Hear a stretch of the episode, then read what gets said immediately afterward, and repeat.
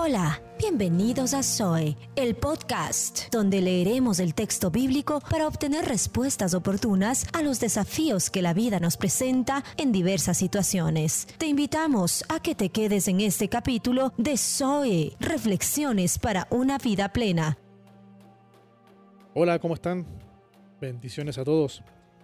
Hace unos episodios atrás compartí un podcast llamado Cada noche tiene su gallo en donde exponía y reflexionábamos en que en lo más oscuro de nuestra noche tendremos que poner a prueba la fe en Jesús, reconociéndole o negándole. Si aún no lo escuchas, te invito a que lo hagas. Bueno, hoy quisiera presentarte algo así como una segunda parte de ese podcast Cada noche tiene su gallo, al cual he titulado Buffet Libre. Creo que al igual que yo, eh, has tenido la oportunidad alguna vez eh, de ir a un buffet donde tú llegas y solamente tomas el plato, los cubiertos y a comer se ha dicho. Y recuerdo la primera vez que fui a uno. El lugar se llamaba Buffet El Panda, en San Miguel de Tucumán, Argentina. A mis cortos 16 años, mis ojos no sabían a dónde dirigirse por tanta comida servida y estaba lista para ser devorada. Tenía carnes, ensaladas, pastas, postres, de todo. No lo podía creer. Salí satisfechísimo de aquel lugar. Pero bueno, de seguro también has tenido la posibilidad de ir a un buffet.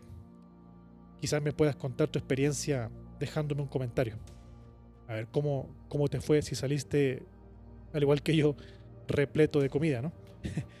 y dejando nuestra experiencia un poco de lado, eh, al estar en un buffet servido, me lleva a reflexionar una vez más sobre Pedro.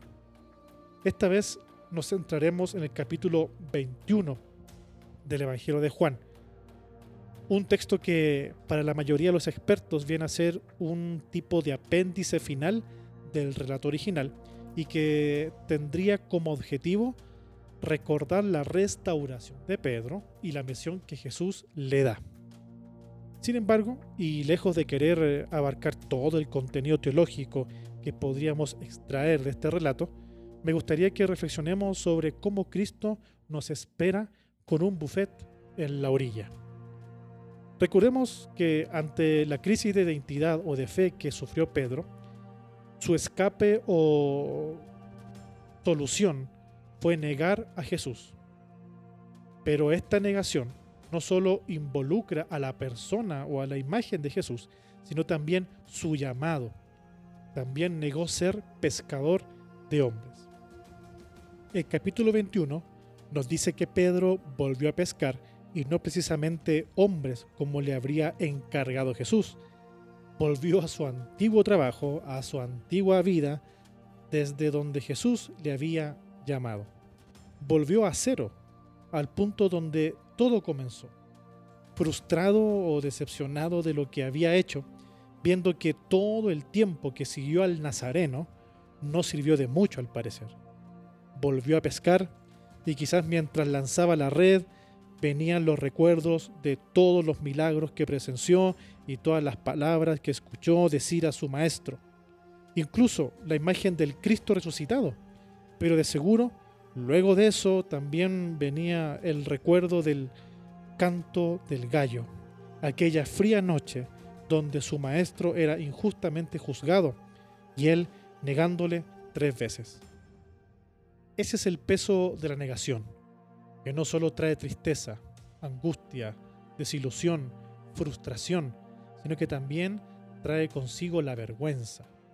De seguro nos hemos sentido como Pedro no solo porque constantemente caemos en la negación, y una vez más, no me refiero solo a la negación de Jesús como, como hombre, como, como, como entidad, sino de lo que Él representa, y no solo eso, sino que además de todo lo que Él nos ha encomendado que hagamos.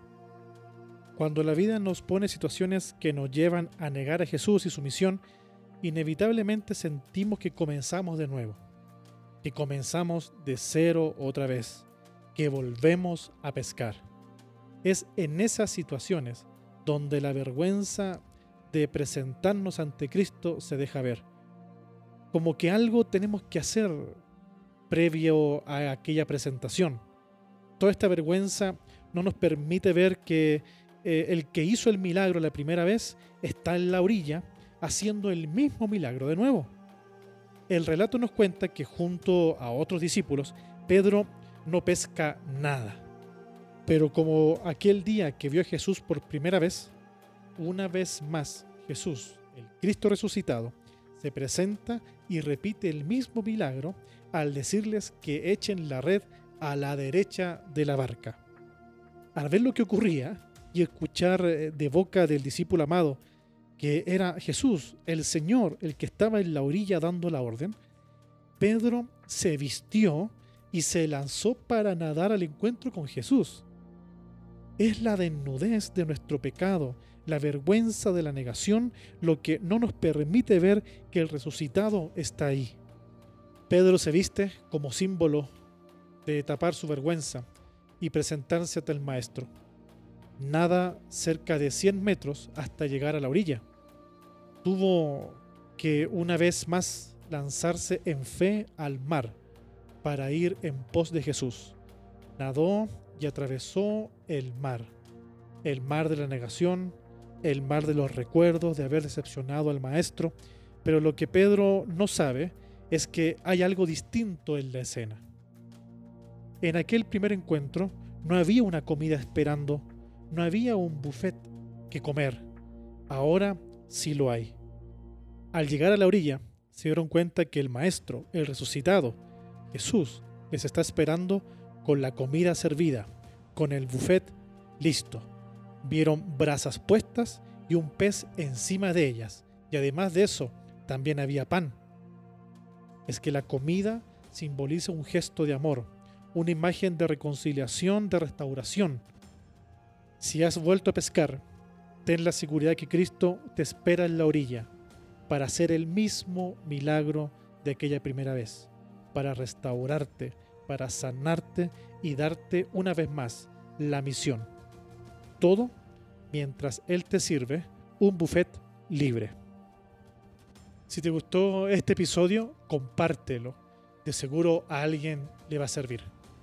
Y si quieres contactarte conmigo, puedes hacerlo al siguiente mail o.carmonaere.gmail.com